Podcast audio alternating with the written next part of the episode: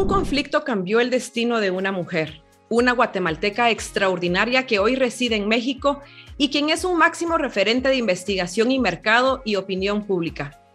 Es considerada confidente e intérprete de las necesidades y anhelos de las personas en Latinoamérica.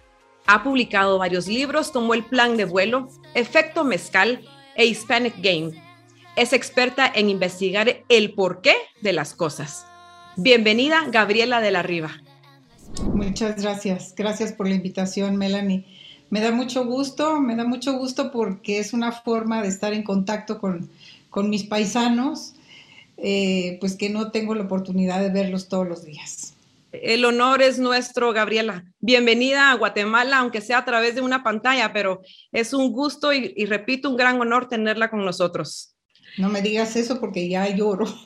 Ay, pues se valen las lágrimas, porque son lágrimas de alegría y de orgullo. Muchas gracias, gracias. Su historia inicia con la salida de Guatemala por tierra con destino a México, viajando con sus tres hijos pequeños, sin ninguna seguridad de que las cosas saldrían bien. Gabriela, cuéntanos un poco sobre este inicio. Bueno, pues, ¿cómo sabes? ¿Cómo sabes? Yo, ya la investigué un poquito. Pues, un poquito mucho. Ese fue mi inicio en México, realmente, porque, bueno, fue. Eh, yo daba, estaba en Quesaltenango, cuestiones de la vida, había regresado a Quesaltenango y estaba trabajando, daba clases en la universidad, en la, en la Rafael Andívar, y era la época del, pues, de las guerrillas en Guatemala, del ejército secreto anticomunista, bueno, había muchas cosas en esa época. Andábamos con un poco de delirio de persecución porque habían, habían torturado y habían matado a dos, eh, a dos miembros de la universidad hacía una semana. Uno era, había sido alumno mío, el otro era profesor y eran hermanos. Y bueno, un día me llamó el director y me dijo, Gabriela, este, tengo que decirte que acabo de recibir esta lista que, que va a salir en la televisión en la noche. Y es una lista en donde pues dicen a quiénes van a matar el ejército secreto anticomunista y tú estás en la lista y le digo yo en la lista. Pero sí, la verdad, pues nunca, nunca me declaré ni comunista, ni derechista, ni, ni mucho menos creo que tengo tenía y tengo muchos amigos de izquierdas, pero también de derechas. Sí ayudé a gente que quiso salir del país en un momento de peligro, sí los ayudé. Este, sí había trabajado en un instituto eh, para formar líderes de indígenas en las comunidades, en el Instituto de Capacitación Social que se llamaba Quesaltenango, que era de los jesuitas, y se hacía una labor muy, muy interesante y muy bonita, pero jamás me imaginé yo que iba a estar en una lista pues, de gente que era, que donde normalmente aparecía gente muy activista y muy metida en política, y, yo pues no había estado metida en política. Una época muy difícil, ¿verdad? Muy difícil, eran los ochentas, en Guatemala eh, y habían pasado muchas cosas, habían muchos muertos, habían muchos torturados, habían desaparecidos, era algo de todos los días. Entonces, pues era algo que podía ser, vamos, que, que, yo podía decir, nombres se están confundiendo y no soy yo, pero pues también habrían otros con los que se habían confundido, no sé. Entonces yo me fui a la casa y bueno, tuve una noche muy, muy importante y muy difícil porque, pues porque mi mamá, mi papá me dijo, pues yo creo que sí hay un peligro real y, pues piensa, pero yo, yo creo que sí le haría caso al director de, de no salir, de ya no ir a la universidad, no sé si te quieres ir porque pues es, es algo pues muy radical, no podía estar con la incertidumbre de me quedo, me voy, ¿qué hago? Sí, es horrible porque dices en un momento, a ver, por un lado digo, a ver, lo veía hasta ridículo, a ver, ¿cómo me voy a ir? ¿O cómo voy a salir? Este, hablé con algunos amigos, eh, mi mamá lloraba y decía, pues estás loca, ¿cómo te vas a ir? Y te vas a llevar a los nietos, yo voy a, estar muy lejos. Em, y esa noche dije, pues yo creo que no puedo poner en riesgo a mis hijos. no puedo poner en riesgo a mis hijos, no solo de que les pase algo, sino que me pase algo a mí. Pues los tres estaban muy chiquitos. ¿Cuántos años tenían sus hijos, Gabriela? Mis hijos tenían siete u ocho, seis y tres, cuatro. Cuatro eran pequeños. y estaban muy chiquitos. Entonces, pues esa noche tomé la decisión y dije, pues me voy. Yo tenía una, hermana viviendo en México y este y mi ex marido que, pues, nos habíamos separado estaba también había llegado a México por otras razones y entonces dije pues pues me voy me voy a México y le dije a mi mamá pues arreglé una maleta metí las cosas de mis hijos no les decía nada a los niños porque decía que no vayan a decir esto y que no vayan a contar hoy en la noche a dónde nos vamos o qué estamos haciendo. Este, y en la mañana siguiente, pues salimos, eh, creo que una amiga me llevó, fíjate que no me acuerdo quién, quién me llevó, creo que una amiga o mi hermana me llevó a Tapachula por tierra, pero iba yo con, con miedo porque dices, ya no sé si estoy escapando, si algo me va a pasar. Y bueno, y a mis hijos les dije, ya en la frontera, cuando pasamos la frontera, les dije es que les tengo una sorpresa. Nos vamos a vivir al país del Chapulín Colorado. Ay, qué, qué lindo convencimiento. Bueno, estaban encantados y dicen, ¿en serio, mamá? Y vamos a ver al chavo del Ocho, pues sí, vamos al país del Chapulín. Ay, la inocencia pura, ¿verdad? Y entonces, pues te digo, con pocos dólares entre la bolsa y, con los tres hijos, eh, como que en el camino creo que me iba cayendo el 20 del, bueno, cayendo en la cuenta, aquí se dice cayendo el 20, cayendo en la cuenta de, pues de que estaba tomando un paso muy importante. Y em, entonces, pues llegué a México, encontramos un, un cuartito en un como aparta hotel chiquito. Este, me fui al súper y fui a comprar leche, chocolate. Para mantener a los, a los niños contentos y tranquilos, ¿verdad? y tres vasos para que tomaran la ah. leche de la noche. Y bueno, así, así empecé, eh, así fue mi llegada, mi llegada a México y ya de ahí, pues ya, eh, ver un poco dónde, cómo íbamos a vivir, este, a buscar trabajo, porque pues yo no tenía, mm, ay, no sé, te das cuenta de que cuando estás en un lugar chiquito, cuando yo estaba en Saltenango, pues, pues conoces a la gente y estás en un país en, un, pueblito donde todos se conocen, o en Guatemala mismo, pues tenía muchas amigas, yo trabajé en Guatemala, estudié en Guatemala también, en la capital, y cuando llegas a un país nuevo dices, a ver, ¿cómo está aquí la cosa? ¿Cómo me muevo? No tenía carro, este, pues conocer el metro, empezar a, a, a conseguir trabajo, y dices, bueno, pues empezar de cero porque no, no, es, no hay un lugar a donde alguien que conozca o amigo de mis papás, qué sé yo. que la ayuden.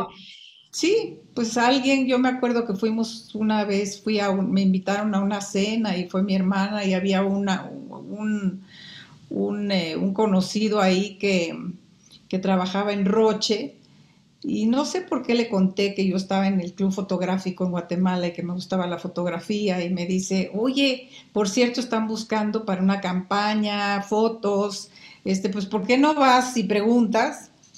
Y dije, bueno, pues fui, pregunté en Roche y, me contrataron para, no, antes de eso me ofrecieron trabajar para vender reacciones de un club deportivo ah, bueno, pues o sea que sí, ofertas sí tenía y justo a ese punto quería llegar. Pues no te creas que fue tan fácil como te lo estoy contando. Sí, fue, un, me imagino, un proceso, pero... Un tiempo. Como dice el dicho, se cierra una puerta, pero se, abre, se abren mil ventanas más. Y entiendo que usted como Lo que tienes que estar atenta... Perdón, perdón, Gabriela, que le interrumpí. Lo que tienes que estar atenta es a esas ventanas que se abren, que muchas veces, pues, no puedes decir que no sino agarras la primera ventana que se abre, hija mía. Y entonces a mí me dijeron vender acciones de un club deportivo, pues ahí voy, tenías que estar tocando de puerta en puerta en los edificios, nadie te compraba eso. Luego las fotos, las fotos, pues yo trabajaba, yo había estado en el club fotográfico y, pues, me iba bien en el club fotográfico, era, no era de las de las buenas fotos, no era de las de las categorías de, de principiantes, etcétera y, ahí empecé a hacer algunas fotos para ellos fáciles. Bueno, había una, una campaña, mira de lo que me estoy recordando, había una campaña en donde necesitaban hacer unas fotografías con una mujer que se joven, guapa, que se viera preocupada, pues porque tenía una infección vaginal. para una crema vaginal. entonces nadie de mis cercanas y de las amigas de mi hermana quería posar. Quería ser la modelo. Y quería ser la modelo ni participar. Y empecé a buscar yo en mis fotos y encontré unas muy bonitas que le había tomado una prima mía que vivía en Nicaragua. Y encontré una que me pareció ideal. Y se las llevé a Roche y les encantó. Me dijeron, no, hombre, te compramos esta foto. Entonces llamé a mi prima y le dije, oye, fíjate que quieren una foto tuya este, para una campaña. No le dije qué. no le dije de qué. Y me dice, no, pues sí, ella feliz, porque dijo, no, igual y me hago famosa. Ay, no había positiva, qué bueno. No había nada de cosas. Y un día ella trabajando en una farmacéutica justo en Miami, yo no sabía dónde iban a poner esa esa foto. Se encontró con un póster en una farmacia en donde de una mujer preocupada porque tenía una infección vaginal. No puedo creerlo. Entonces, bueno, pues con fotos, pero pues tampoco era yo tan, tan profesional para las fotos, ni tenía un equipo tampoco como para ciertas fotos y no me contrataban tampoco tanto. Y un día me llamaron para una amiga guatemalteca refugiada política, que aquí me encontré con, varios, me, me, dijo que estaban buscando una psicóloga de grupos en una agencia de publicidad.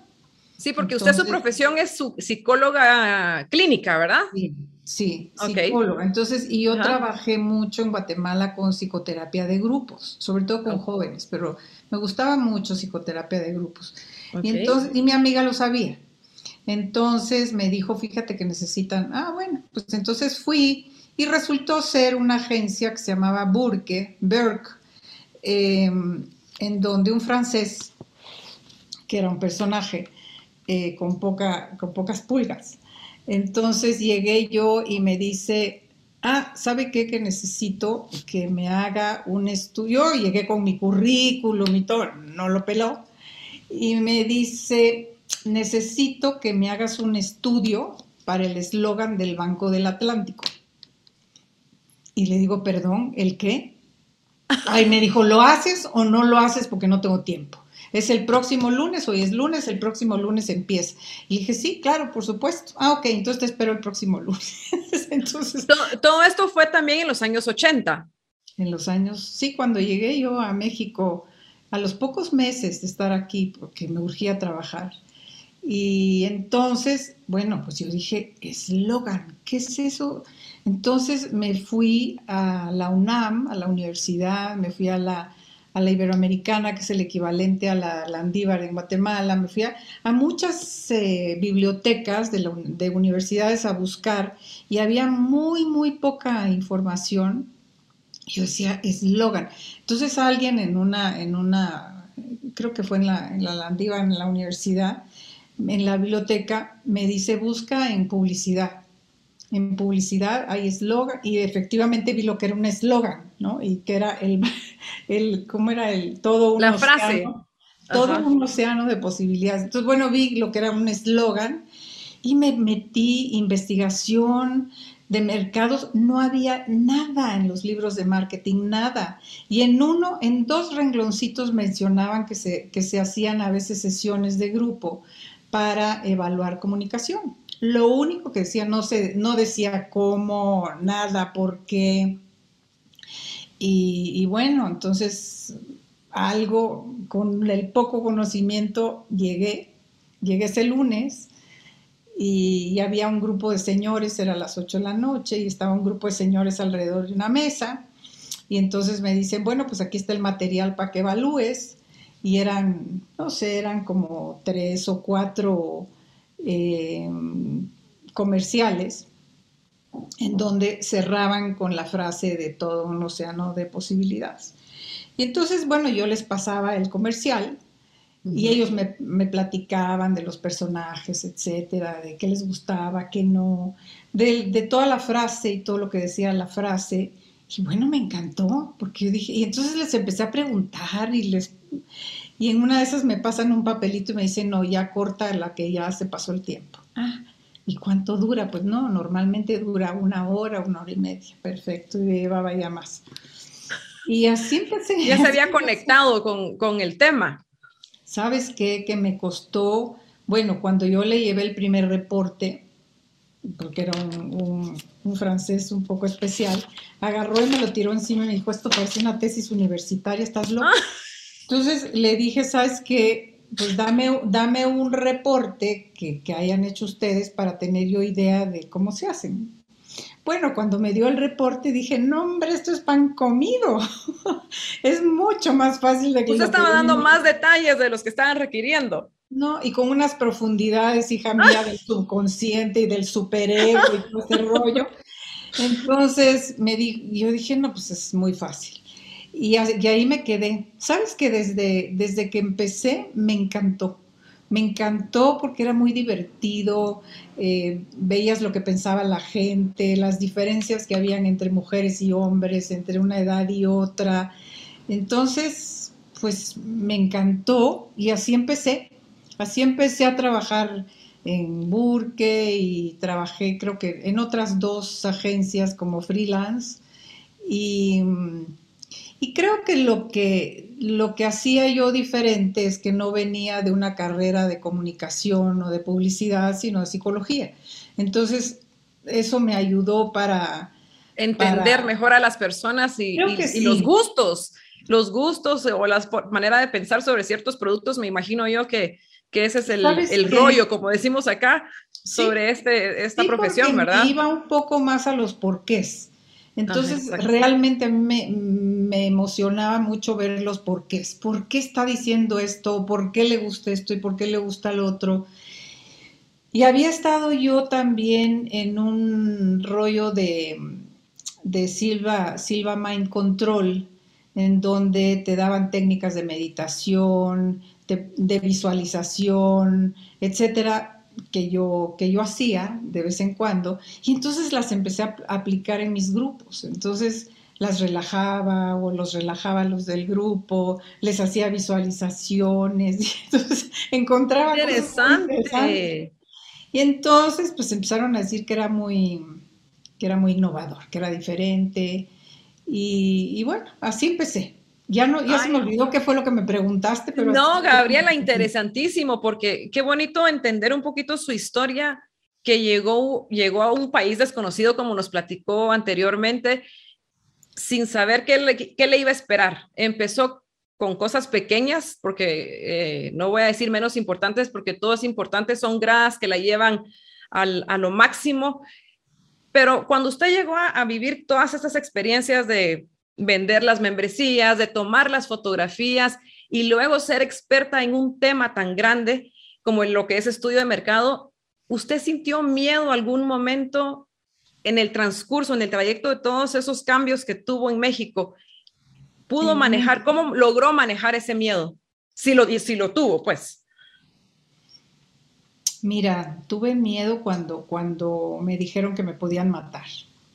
Tuve miedo en ese momento Em, cuando estuve en México, me empezó a dar mucha curiosidad el estar en un país nuevo, el tener que desplazarme tan lejos. Yo no tenía carro, tenía que meterme al metro y entonces las carreras para meterte al metro y agarrar luego un pecero porque habían, en esa época estaban los peceros, ahora ya no existen, pero eran unos... Esos son los ruleteros aquí en Guatemala, creo yo, ¿verdad? Eran los ruleteros, pero eran carros, no eran... Luego también habían camionetitas, pero eran carros grandes, viejos. Y entonces normalmente estaban todos desvencijados, ya sabes. Y entonces te sentabas. Aquí todavía hay unos cuantos así. Y éramos como cuatro atrás. Y obviamente, pues algunos se te echaban encima con toda la mala leche. Y entonces yo agarraba un, un gancho de esos para los pañales de los niños y me lo ponía acá. Y si se me echaban encima, les picaba con el, con el gancho de los Qué buena idea tú pero pues eran los peces. Entonces yo siento que más que miedo fue como asombro, curiosidad de empezar a conocer un mundo, un mundo diferente. Em, no sé, tenía inseguridad muchas veces. Yo creo que siempre que vas a, pedir un, nuevo trabajo, em, no sé, yo creo que que más que miedo tal vez era asombro, era, era conocer algo nuevo. Yo nunca había estado en esa situación, había estado en otros países de, turista o haciendo otras cosas, em, no sé, comprando ropa europea, por ejemplo, que habíamos tenido algún negocio en Guatemala, pero, pero estar así de plano en el metro viajando. Empezar de cero, ¿verdad? Empezar de cero es una experiencia diferente. Es una, en donde cualquier cosa que hagas y que sale es algo nuevo y es ganancia. Porque como que dices, bueno, ya, to, ya toqué fondos, estoy en cero. Entonces cualquier cosa que des, pues, pues es ganancia, ¿no? Entonces, mira, miedo yo creo que hasta el día de hoy, cuando voy a estar en un...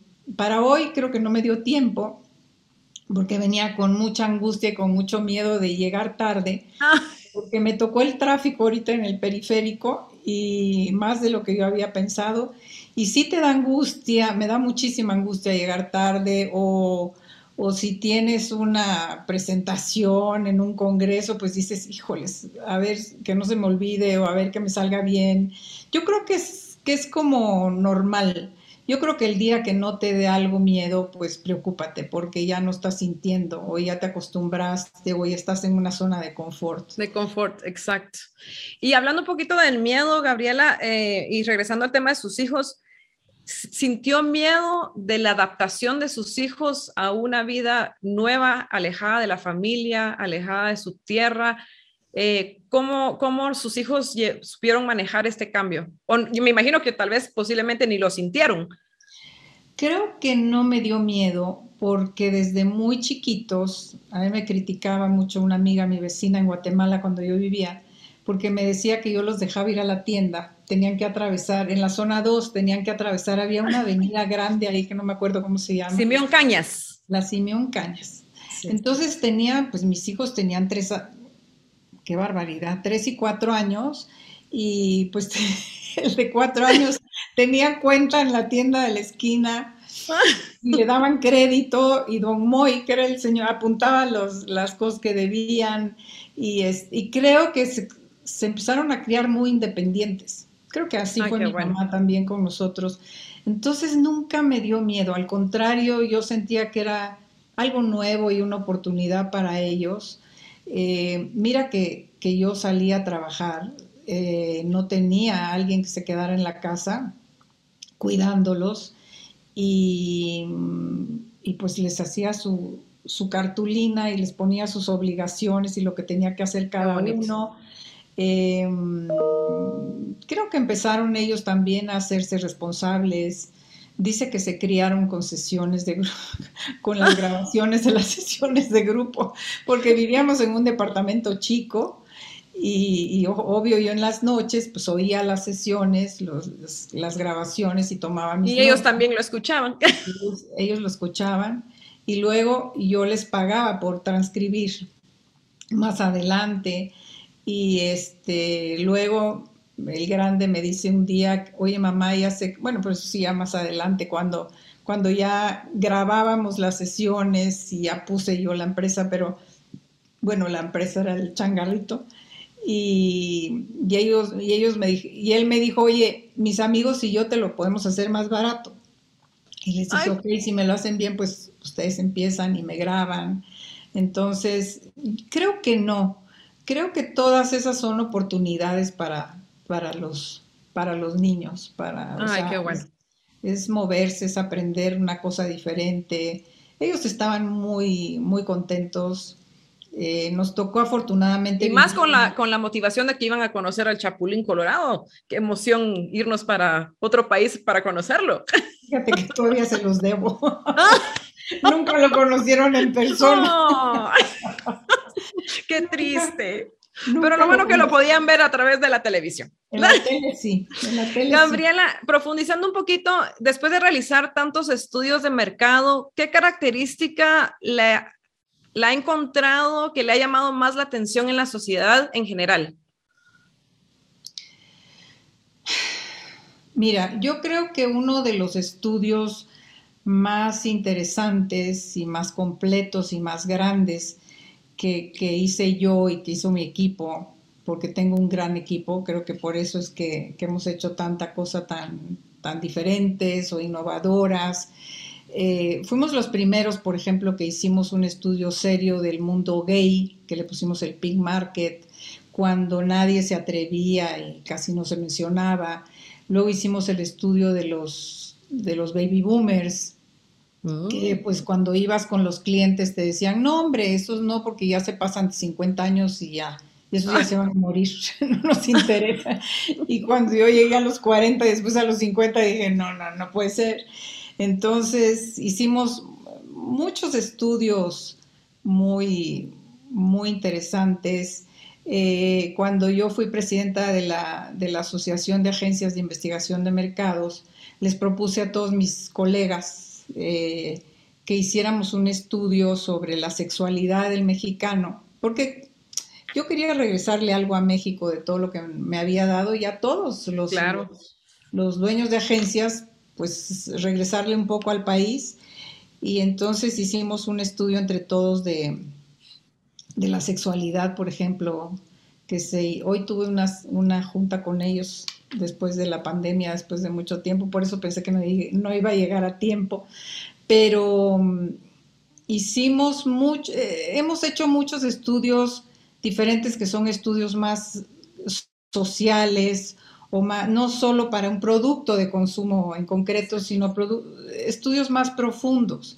Y a mí me preocupaba mucho qué pasaba con el mexicano, porque cuando una vez hicimos una, trabajamos en una campaña política, me tocó estar en los 32 estados de la República, con diferentes segmentos socioeconómicos, edades, etcétera, y empezamos a sentir que había mucho coraje, que había mucho eh, malestar en los, en los mexicanos tanto en, por ejemplo, chavos que querían emprender y en donde se encontraba muchísima corrupción, complicaciones, papeleos y estaban hasta la madre. Y, y, fue una frase que me empezaron a repetir muy, muy seguido de estamos hasta la madre.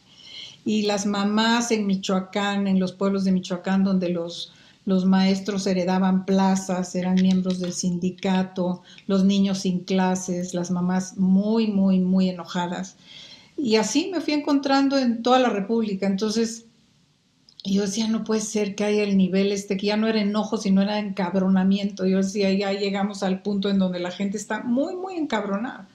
Como enojo con frustración. Enojo, mucho enojo, frustración, pero mucho coraje, mucho enojo, mucho un enojo visceral muy fuerte. Yo dije, esto está pasando en México y esto no lo tenemos medido, no sabemos qué está pasando. Y entonces nos metimos en el estudio más ambicioso. Mi hijo que trabaja conmigo y es el director y el que ve los números me dijo, mamá, estás loca, este, ¿cómo vamos a hacer un estudio tan grande sin un patrocinador? Y dije, bueno, pues vamos a hacerlo sindicado y lo vamos a vender a muchos clientes para que salga más barato. Y ese estudio resultó, lo hicimos cualitativo, con sesiones, con recorridos antropológicos. Ah, Luego eh, hicimos a, mexicanos en Estados Unidos, los que emigran. y luego nos fuimos a 10 países en el mundo a investigar cómo veían a México por fuera. Entonces, sí, finalmente fue un estudio muy, muy completo. Y, me llamó mucho la atención contestando lo que tú me preguntabas. Eh, sobre todo ver, y eso, el mismo estudio lo replicamos en Guatemala, no tan grande, pero lo replicamos en Guatemala y ahorita lo estamos sacando en España. Acabamos de anunciar el de España que se llama Vibra España y el de Guatemala se llamó Guatemala Pilas. Y el de México ah. se transformó en un libro que se llama México Rifado, que fue el primer libro que yo escribí aquí. Entonces, eh, empezamos a ver realmente de dónde venimos, qué es lo que... México, por ejemplo, es un país muy acomplejado. Y cuando nosotros lo preguntábamos en, la parte cuantitativa, en las, eh, porque nos salía mucho cualitativo, pero cuando lo preguntábamos en la parte cuantitativa, nos salía que efectivamente el 80% de los mexicanos pensaba que, eran un país, que éramos un país acomplejado.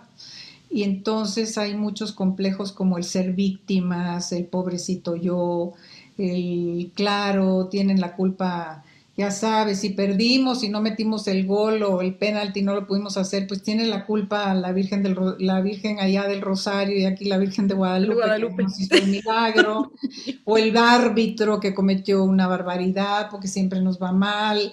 En fin, ese, ese complejo de, de inferioridad que también lo veo en Guatemala y en varios países de Latinoamérica. Eso, yo eso le quería preguntar, porque eh, creo que en, específicamente Guatemala tenemos mucho parecido a México. Y mi pregunta era esa, ¿usted piensa que esto de, la, de victimizarse, del, del, de ser acomplejado, si se reflejaba en Guatemala, si se, se reflejaba en Centroamérica, en Latinoamérica, o únicamente lo había detectado en México? No, no porque yo no lo había, en México lo, llegamos a medir y en Guatemala también. En México tuvimos, que lo hicimos eh, más, mucho más grande, por ejemplo, vimos que habían tres tipos de mexicanos y en Guatemala hay tres tipos de guatemaltecos y en España hay tres tipos de, españoles con la misma metodología de, que utilizan los semiólogos en diferentes partes del mundo para hacer el mismo estudio. Entonces son los residuales, son los que ven hacia el pasado, los que cualquier tiempo pasado fue mejor, las tradiciones, mejor se, agarran a las tradiciones pues, para no enfrentar el futuro, ni el presente ni el futuro.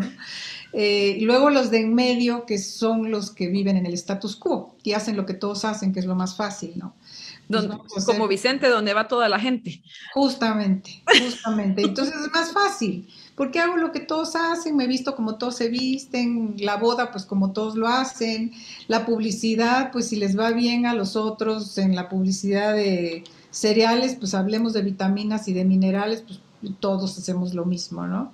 Y luego están los emergentes, que los emergentes son los que ya se sacudieron los complejos, los que realmente están viendo hacia otro lado, utilizando fórmulas distintas.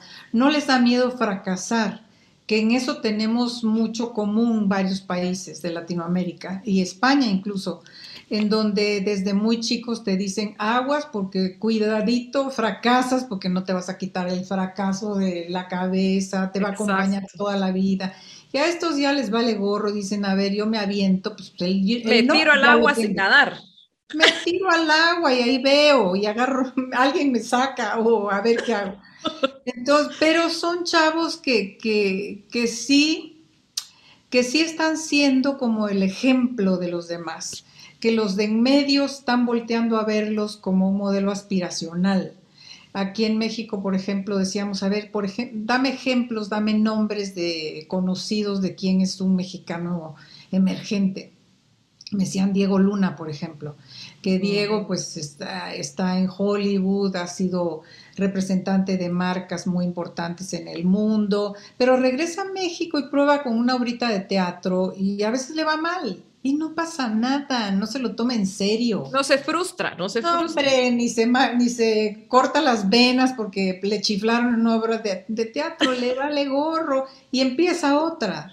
Entonces eh, se quita todos estos, estos complejos. Y empezamos a ver, bueno, después de, bueno, empezamos a ver con varias de las marcas que, que nos contrataron, que cuando les empezamos a hablar o las marcas empezaron a hablarles a los, a los mexicanos emergentes, igual que en Guatemala, hay marcas que le están hablando a los guatemaltecos emergentes y no a los residuales ni a los dominantes. ¿Para qué les vamos a hablar a los dominantes? ¿Para qué? ¿Para qué? Yo creo que es gastar pólvora en zanates, como decía mi abuela. Entonces, ¿por qué? Porque los emergentes son modelos a seguir, son modelos aspiracionales y yo quiero ser como ellos. Entonces, como marca, tampoco me, me pobretees ni tampoco en tu narrativa de marca ponte como la caperucita del cuento, como la heroína del cuento. Sí. Yo siempre digo, porque yo no soy semióloga, pero una narrativa es como el cuento de Caperucita Roja, tiene que quedar muy claro. La misión de Caperucita, cuál es, llevarle pastelitos, etcétera. Pero muchas marcas se quieren poner como las heroínas del cuento, que es la Caperucita, cuando las marcas tienen que ser más bien, en la mayoría de los casos, el, leñador, el facilitador, el que ayuda al ciudadano y al consumidor a vivir mejor, a comer más rico, a, mm, no sé, al producto que tú quieras, al servicio que tenga, que, puede ser un banco, puede ser un yogur, puede ser un, un candidato, pues bueno, pues los candidatos me cuesta muchísimo, los políticos, que no se pongan en el, en el lugar de Caperucita Roja, por ejemplo, ¿no? Porque les encanta ser los principales, cuando tienen que ser los que facilitan para que el héroe sea el ciudadano. Entonces, sí he encontrado, mira, algo importante que tiene, por ejemplo, Costa Rica y que no tiene Guatemala ni tiene México, cuando nos fuimos al mundo, eh, a los diferentes países, me recuerdo una vez en Singapur, una señora diciéndole, oiga señora, y cuando oye México, ¿qué le viene a la cabeza? Ay, dice la señora, espéreme, México, México, México es América, sí, claro. Ah, no, no, no, no, ya sé. El gigante que despierta. Perdón. Sí, el de la música, esta sensual, y los bailes y el carnaval. No, ese es Brasil, señor. Ah, ok. No, no, no, ya sé. Es el paisito verde, el que es ecológico, no tiene... Costa Rica. Costa Rica, tú lo dijiste ahorita. O sea, Costa Rica tiene una perfecta narrativa país.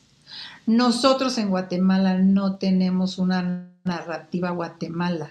En México no tenemos una narrativa México.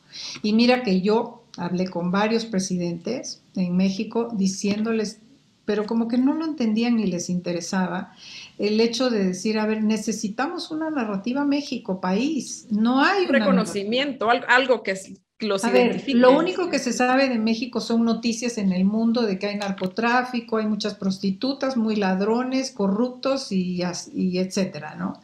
Cosas negativas, igual que Guatemala. Fíjate que no tanto. Guatemala es más bien, a Guatemala se le ve como un país más bien eh, dormido. Guatemala es como un país dormido, está dormido, este, no tiene características propias de dónde jalar y decir, bueno, aquí está. En otra forma, pero como México, no tenemos una narrativa. Si tú le preguntas ahorita a tus tías, a tus amigos, a tu jefe, ¿qué es Guatemala? Todos te van a decir algo diferente y Guatemala, en vez de, hablar de, un país dormilón o que está durmiendo y que no, no, no se le ve por dónde, Guatemala tiene, por ejemplo, una enorme profundidad y una tradición con unas capas de profundidad tan interesantes que con reinventar su cultura, las marcas mismas o eh, los gobiernos mismos, con esa, no rescatar, no rescatar las tradiciones ni la cultura, sino reinventarlas. Como, a ver, a los niños ya les vale gorro y a los chavos y a los tiktokeros, pues las tradiciones así como las veíamos nosotros, pues no, pero hay marcas en Guatemala muy interesantes que vimos que habían varias muy emergentes, No te las menciono porque la verdad no me acuerdo bien y no va a ser que, que las riegue con los ahorita que te lo diga. Ay, no, pero, hay muchas, este, este tema es tan interesante que yo creo que deberíamos estar unos tres horas aquí sentados porque la verdad que, que esto de, de, que Guatemala es un país dormido, yo creo que sí, y que tenemos tanto que explotar eh, para que nos identifiquen a nivel eh, eh, mundial, porque yo creo que muchas personas en el extranjero dicen, ah, Guatemala, o, o, lo primero que lamentablemente cuando se meten al internet e investigan qué es Guatemala, o dónde queda Guatemala, le salen ese montón de noticias malas, como usted mencionó de México. Em, y no hay algo que nos digan, o, por lo menos nosotros los guatemaltecos pensamos, ah, nos reconocen por, por la cultura maya, pero creo que ya a nivel internacional no es así. Sí, una cultura maya muy, muy dormida, muy quieta, no dinámica como lo que podría ser. Hay marcas en Guatemala que se han reinventado con diseño, por ejemplo, con diseño, capitalizando el diseño eh, maya o los colores o esa, esos colores vibrantes, por ejemplo, y lo han modernizado y están sacando eh, modelos diferentes, modelos de tienda y modelos de ropa diferentes. En Guatemala tienen cosas muy, muy interesantes, pero no, no sabemos cacarear lo suficiente el huevo. Exacto. No, ¿Por qué? Porque, porque no nos la creemos. Y eso creo que viene en el ADN de muchos países latinoamericanos. No nos la creemos. Costa Rica ha hecho un gran trabajo. Perú está haciendo un gran trabajo. Imagínense que Perú, yo me fui a Perú cuando, cuando este estudio y cuando empecé a ver que a Perú lo veían como la, el país que tenía la mejor comida en Latinoamérica y cosas de estas, yo decía, el mejor ceviche. Por ejemplo, hasta los mexicanos decían es el peruano. Entonces me fui a Perú. Yo, lo digo. ¿Verdad? Pero porque se posicionaron muy bien. Y porque cuando yo fui a ver lo que habían hecho, ellos hicieron un estudio mucho más chico que el que nosotros hicimos, pero parecido. Y entonces vi, vi que, a ver, imagínate, por ejemplo, yo en México ahorita lo conozco más, pero yo les digo, imagínense que un día les diga yo, que tenemos que echarnos dos estrofas del himno nacional. Ya me imagino la que se arma con todos estos tradicionales diciendo, híjoles, mexicanos al grito de guerra ya no va a haber, o Guatemala feliz que tú sabes, ya me lo vas a quitar. Pues ellos tranquilamente se echaron dos estrofas que eran también victimistas y rimbombantes y solemnes y que no sirven para nada así como nuestros himnos guatemalteco mexicano, por más que digamos que es el número uno y que es el más lindo, obviamente yo oigo el himno de Guatemala o oigo el himno de, México, en un mundial de fútbol cuando va a empezar el partido con la selección y obviamente se me paran los pelos, pero no es lo mismo que le comunicamos a un extranjero. Entonces en Perú, por ejemplo, le quitaron, cambiaron el logotipo, todos los logotipos en Latinoamérica son exactamente iguales. Son un montón de colorcitos, el nombre del país y colores, colores de todos colores. Eh, Perú hizo algo más sobrio, hizo algo mucho más profundo, interesante. Llamaron, vieron qué era lo nuevo que estaba haciendo Perú que llamaba la atención.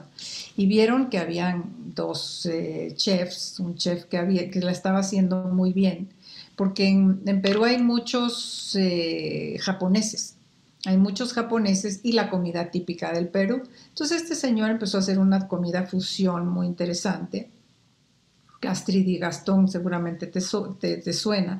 Y entonces el gobierno los llamó y, los, y, les dijo, me van a ayudar para, la, para el branding del país, para la marca país.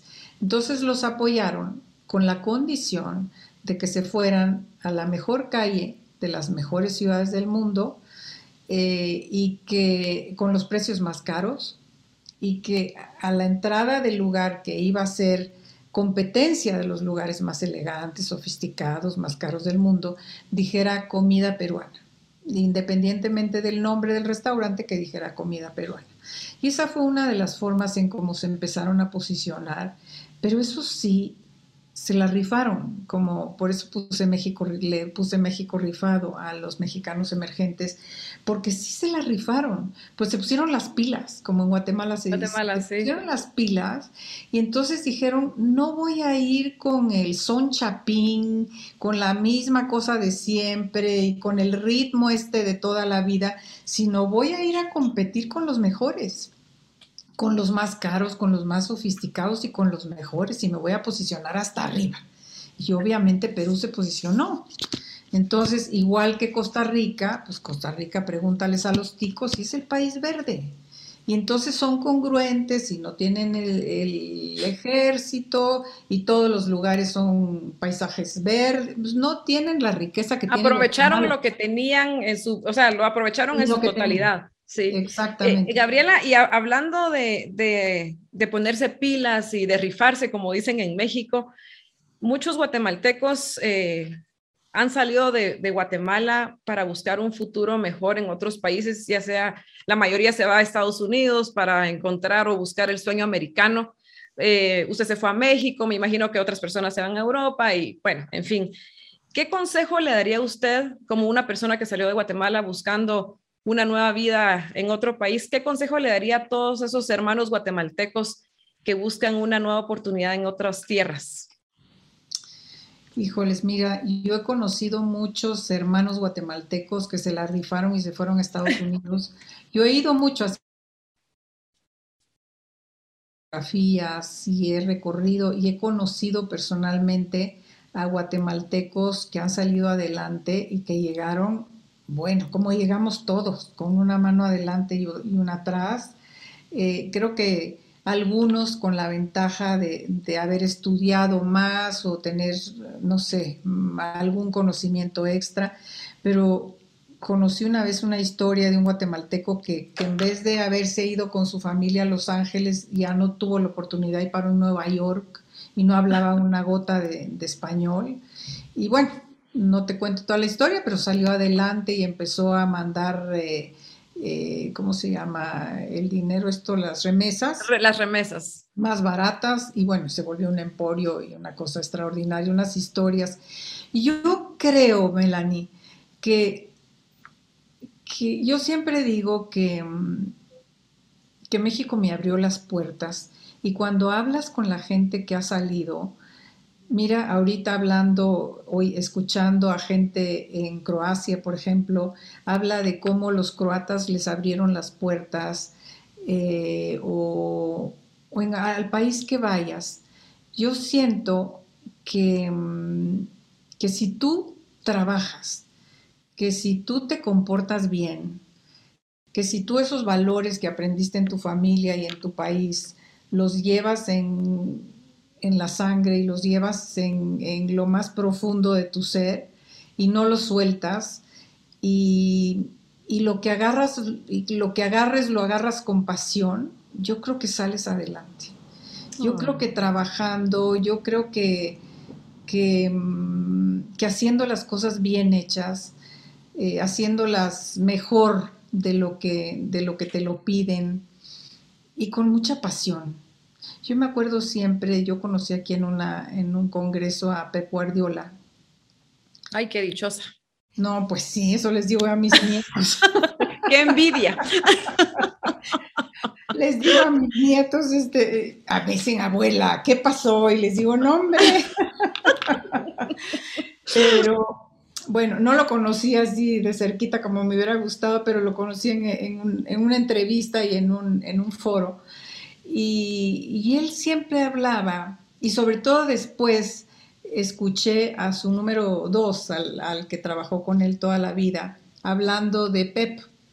Y él siempre hablaba de que, de que había que hacer lo que te apasione, que si tu trabajo no te apasiona, que hagas otra cosa, que hasta que encuentres algo en donde te apasione.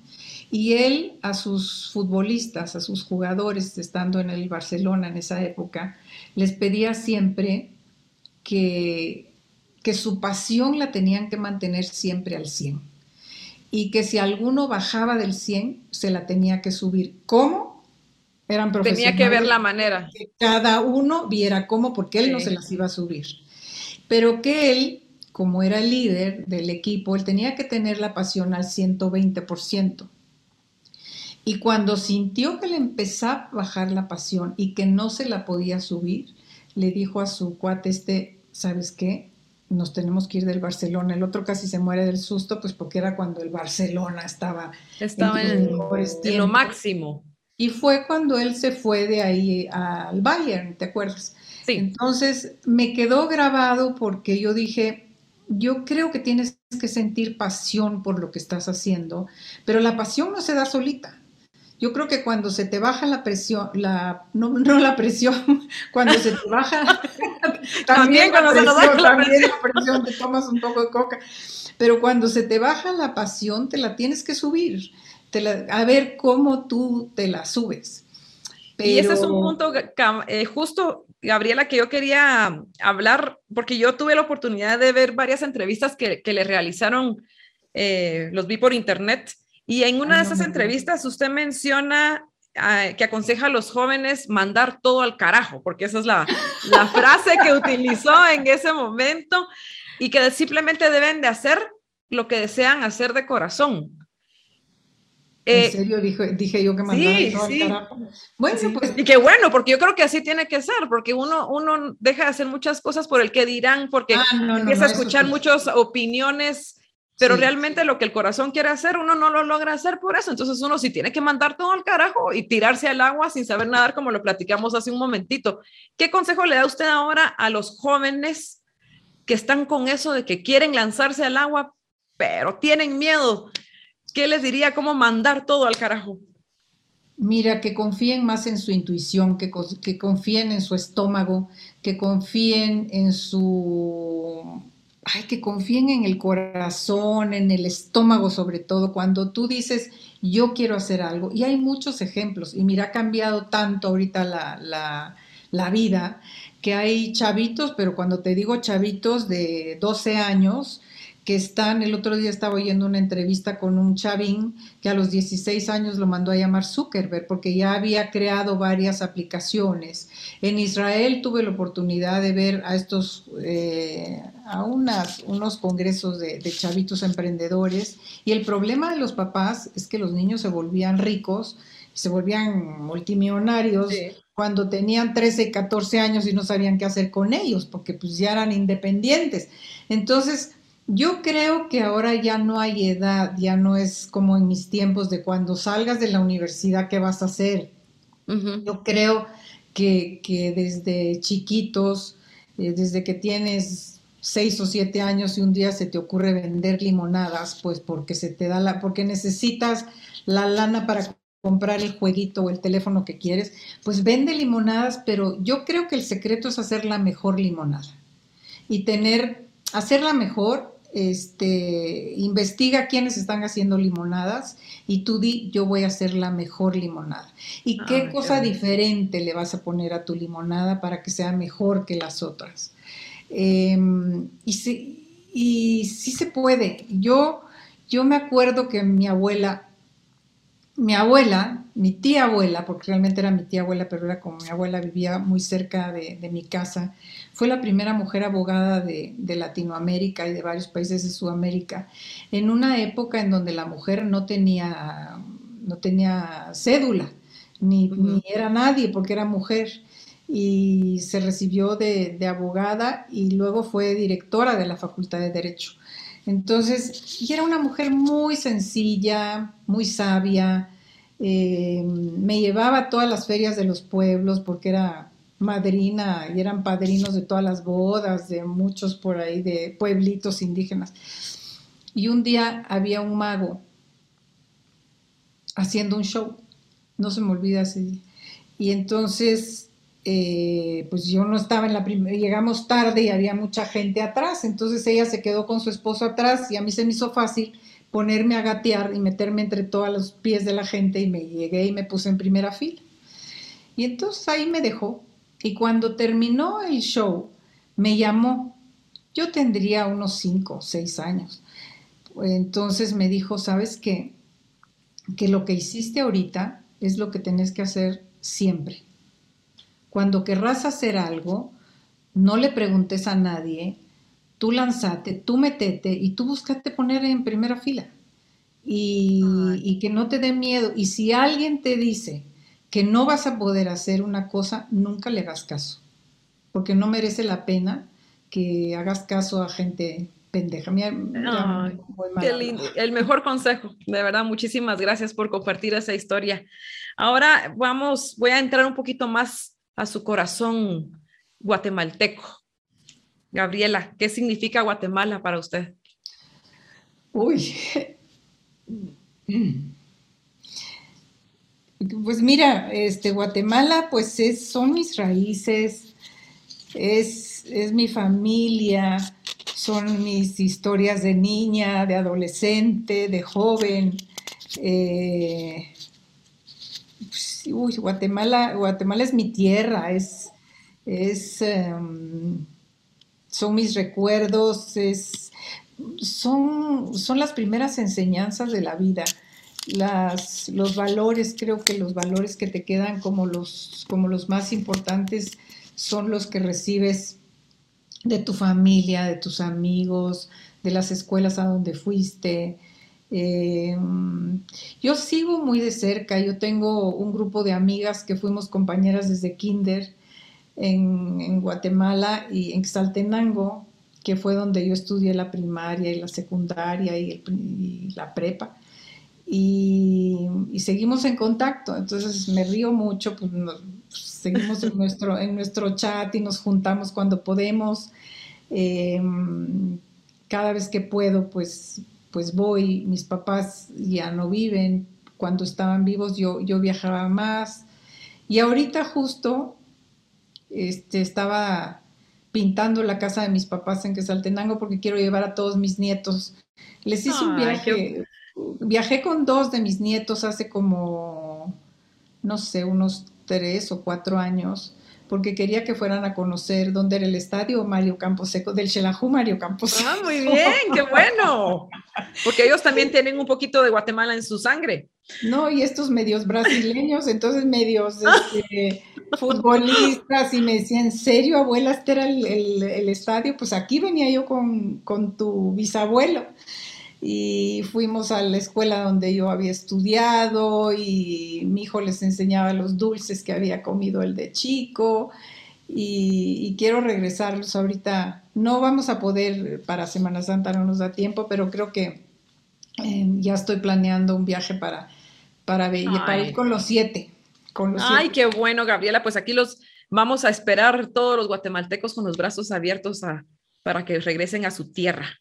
Imagino, no, pues claro que sí, claro que sí. Gabriela, y luego de escucharla, porque ya llevamos un, buen tiempo platicando y tan interesante que está esta conversación, eh, hemos escuchado todos su acento mexicano, pero eso no importa. Yo lo que le quiero, le quiero hacer, eh, le quiero preguntar es, ¿todavía utiliza alguna palabra chapina? Fíjate que, a ver, yo tengo una facilidad, hija mía, para los acentos, no idiomas, porque para los idiomas soy malísima, mi inglés es pésimo, pero aquí, por ejemplo, cuando voy a hacer, iba a hacer sesiones, ahora ya, ya casi no, pero iba a hacer sesiones al sur, por ejemplo, a Mérida, yo paraba hablando como los, como los de ah. Mérida y busco, busco Se acostumbra en el país que está. Se me pega y cuando voy al norte pues hablo como los norteños porque mi hija se casó con un norteño y vive allá, entonces se me pega muy rapidito.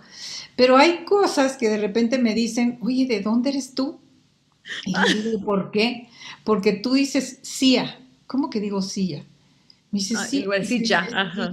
Sí, ¿en serio? Pues es algo que no, o ya, o sabes que cuando tengo mucha confianza en alguien y estoy ya platicando como muy entusiasmada, empiezo a tratarlo de voz. Ah. y creo que son más los extranjeros, porque, pero el tú me sale natural. Aparte, aquí nadie se trata de usted, nadie. Sí, eso me he dado cuenta. Entonces, eh, pues yo siento raro porque mis hijos eran chiquitos cuando venimos acá y mis hijos me trataban de usted. Entonces sus amiguitos me empezaron a tratar a mí de usted cuando a todos los adultos pues los tratan de tú. De tú. Y hasta el día de hoy hay amigos de mis hijos que me tratan de, de usted porque dice que pensaban que era yo como un ogro y que mis hijos me, trataban de usted, porque era para tratarme con mucho respeto.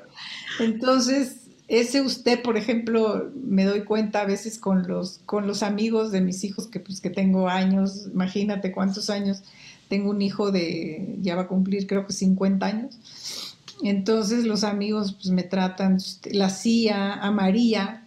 Tortilla. La tortilla, este, que eso sí, porque no lo hice a propósito, no fue que yo hablara como mexicana para, para... Imagínese toda una vida trabajando, viviendo en México, ya es, era pues momento que se le en México, eh, más en México que, en Guatemala. Sí, sí, sí, Ay, pues muchísimas gracias, Gabriela. Vamos a pasar a un segmento en, en, que yo le voy a hacer unas preguntas y usted me responde, pues son cinco, cinco preguntitas. Ay, y usted me responde lo que usted se le venga a la mente. Nosotros le llamamos el preguntón y solo le quiero contar rápidamente por qué le pusimos el preguntón. Porque aquí en, en Guatemala, cuando yo era jovencita, y, y muchas de las personas que siendo ay, muchísimas gracias, favor que me hace, pero todavía ya voy ahí, ahí saltando el charco. No, todavía te falta mucho para faltar. Hacíamos en el colegio un cuaderno que se llamaba el preguntón. Entonces uno ponía una, una pregunta en cada hoja y numeraba del 1 al 30, porque si éramos 30 en la clase, eh, y cada uno de los niños o niñas escribía, por ejemplo, ¿cuál es tu color favorito? Entonces uno ponía azul. Eh, ¿Te gusta alguien de la clase? Y ahí era la pregunta a la que uno quería llegar, porque para ver si el que uno le gustaba podía caer en las garras o no. Entonces, por eso le pusimos el preguntón a este segmento que, que vamos a pasar en este momento. ¿Está lista? Sí. Ok. ¿Con qué personaje guatemalteco se tomaría un café? Mm, con Tito Monterroso. Tito Monterroso. Un escritor. Un escritor. De cuentos, de cuentos cortos, pero bueno, hay muchos. Bueno, pero vamos a, quedarnos con Quique Monterroso. Tito. Ah, perdón, Tito, ya le estoy cambiando el nombre. Ya se murió, ¿eh? Ya se murió. Ay, qué, qué, mal que yo cambiándole el nombre, mil disculpas. No sé por qué se me vino a la cabeza, pero... ¿Qué son los obstáculos de la vida? Los que tenemos nosotros adentro. Muy bien. Los que nosotros nos ponemos.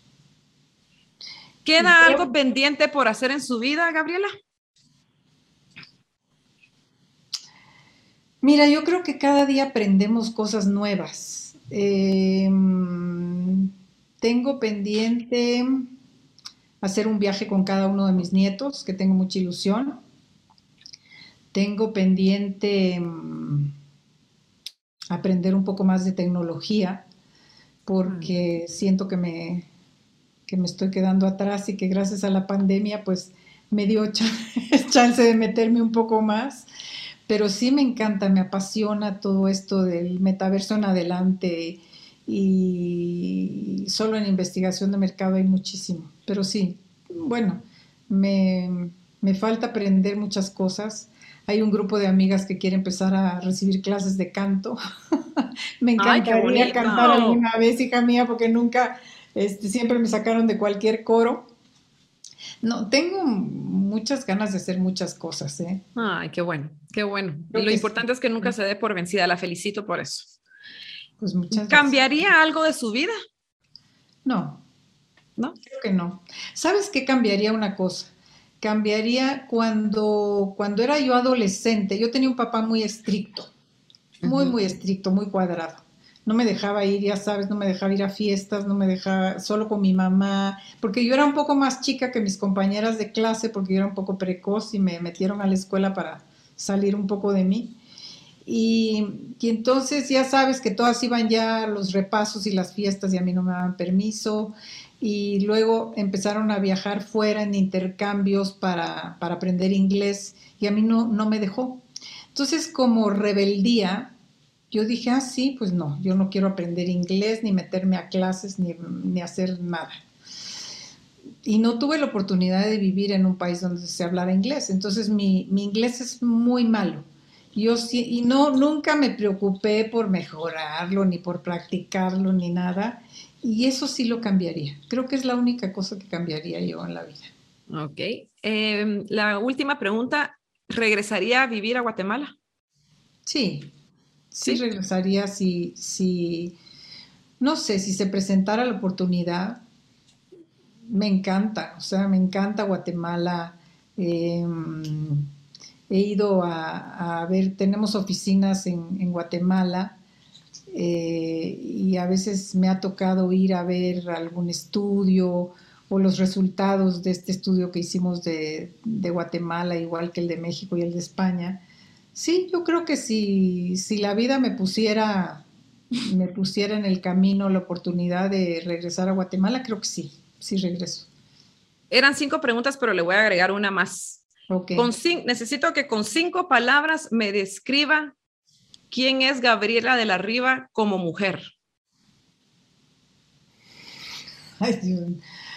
Em, híjoles. Esa sí me la pusiste muy difícil. como que me describa yo como como mujer. Mm, para mí es exitosa, ya le puse una. Ah, ok, pues mira, eso del éxito, mira, creo que soy, soy muy apasionada, soy muy apasionada en lo que, en las cosas que me gustan. Creo que, que estoy en una etapa de la vida en donde, en donde Dios me puso la cereza del pastel, que son mis siete nietos que me divierto mucho con ellos y aprendo mucho de ellos. Em, ay, Dios mío, está muy difícil esto de... Me choca la injusticia y creo que si se me pone alguna causa que sienta yo que es injusta, sí me meto.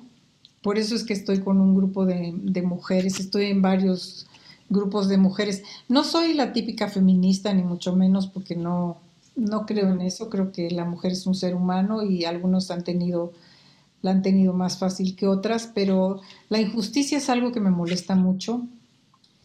Em, odio la impuntualidad. Em, no me gusta la mediocridad. Em, ¿qué te podría decir? Ya nomás, ayúdame, ayúdame y dime qué otra cosa. Para mí es una mujer que inspira a muchas más a poder lograr eh, lo que realmente queremos hacer eh, sin tener miedo de encontrarnos con esas piedras que vamos a encontrar en el camino que en lugar de tropezarnos podemos saltar las piedras. Eso es, con esta plática creo que, que, que eso es lo que yo me llevo que es una mujer de inspiración, es admirable, de verdad.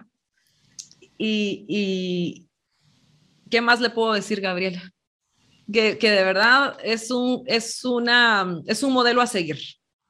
Porque como es el nombre de este podcast, Sin Límites, para usted no hubo límites, no existieron nunca. Ojalá que todos se fueran con la, con la idea de que no hay, que no hay límites. Yo creo que, que los límites nos los ponemos nosotros mismos creo que, los, obstáculos nos los ponemos nosotros, no están afuera, pero todos los que están afuera se pueden sortear, o se pueden saltar o sortear o quitarlos, pero realmente los que están adentro de nosotros son los más difíciles y son los que nos tenemos que quitar. Y yo creo que esto que usted me acaba de decir fue una enseñanza que le ha dejado todo lo que usted ha vivido en, desde ese momento, bueno, desde su vida previa hasta el momento en que tuvo que salir de Guatemala ¿Nos puede compartir una enseñanza más que le haya dejado toda esta experiencia de vida? ¿Qué enseñanza me ha dejado? Mira, yo creo que algo, ah, bueno, algo que es, que es muy importante es rodearte siempre de gente más inteligente que tú, de gente más capaz, más inteligente. Creo que, es, que ha sido tal vez el secreto de, de, mi, de mi empresa y de mi negocio y de mi trabajo, porque pues no soy yo, sino es mi equipo, tengo un gran equipo y creo que todos tienen capacidades, tienen conocimiento y tienen muchas cosas que son mucho mejor que las que yo pudiera tener. Entonces, yo creo que rodearte siempre de gente mejor que tú, que gente de gente más inteligente, de gente más preparada, de gente más culta, de gente con valores sobre todo es muy importante. Yo creo que, que en mi oficina, mira que empezamos chiquitos, eh, empezamos tres gentes, una, una guatemalteca que, que, la conocí en, la, en las torres donde yo vivía, de departamentos y, la conocí porque se estaba separando de su marido y estaba embarazada y el marido le había puesto el cuerno y bueno, una cosa. Entonces, y nunca había trabajado y le dije, no, vente conmigo y vamos a trabajar juntas. Y un muchacho que llegó y pidió, me pidió trabajo porque no tenía, pues yo dije, bueno, pues este va a ser mi mensajero y éramos tres. Y, y creo que muchas mujeres porque eran las que, a las que yo tenía contacto, las mamás de los compañeros de la escuela, etcétera, pues empezaron a, a aprender a trabajar. O muchas tenían profesiones y pensaban que nunca iban a poder ejercerlas, pues porque eran mujeres, por ejemplo, y, y otro porque era gay. Entonces, yo siento que, que yo aprendí que el que, que el que empieza y el que pone el que pone las ganas en lo que quiere hacerlo y lo quiere hacer bien y lo hace bien. Cuando yo digo bien es no solo con calidad y mejor hecho de, de, como te lo están pidiendo, sino también bien de adentro, con honestidad, con honestidad en cuanto a hacer un trabajo realmente bien hecho, que tú digas, mira, esto está bien hecho, y que no te vayas por las ramas para hacerlo más, eh, complicado. o complicado, o superficial o que quieras ahorrar tiempo y meter alguna mentirilla por ahí o adornar lo que no merece adorno o cuando te ofrezcan este que, que no digas la verdad como hay que decirla, no hacerle caso. En fin, yo creo que cuando si haces las cosas bien, yo creo que te va bien. Ay, qué bonito. Muchísimas gracias, Gabriela. Eh, que, la verdad que esa plática estuvo excelente y quisiera que durara mucho más tiempo, pero llegó el momento de darles las gracias eh, por permitirnos conocer a fondo la maravillosa persona que es Gabriela. Eh, es una inspiración, como se lo dije anteriormente, no solo para mí y no solo para todas las mujeres, porque yo creo que los hombres también se llevan una, un gran mensaje a través de, esta plática que tuvimos. Em, y, que, y que sí podemos cumplir todos esos anhelos y que, es, y que hoy nos demostró que realmente, se lo repito, no existen los límites. Así que muchísimas gracias. Muchas gracias a ti, Melanie, porque la verdad se me fue el tiempo como agua. Este, eres muy buena entrevistadora, muchas gracias. Ay, muchísimas gracias. Porque me sacaste cosas que, pues, que, que, que yo no sabía o me hiciste recordar muchas cosas que, que ya estaban por ahí quién sabe dónde guardadas. Muchas gracias, muchas gracias por la invitación. Es un honor para mí de veras estar. No, gracias, Gabriela. Y qué bueno que, haya disfrutado de esta plática, de verdad, porque eh, a pesar de que usted está en un país vecino a nosotros, siempre va a ser una guatemalteca más, una chapina 100%. Por supuesto. Muchísimas gracias, Gabriela. Le mando un abrazo a la distancia. un abrazo para ustedes, de veras. Muchísimas gracias. conocerte, muchas gracias. Muchas gracias. Igualmente, Gabriela. Muchas gracias por vernos y recuerden, no limites tus retos. Al contrario, reta a tus límites. Nos vemos la próxima oportunidad y gracias por siempre acompañarnos. Soy Melanie Calderón. Que tengan un lindo día.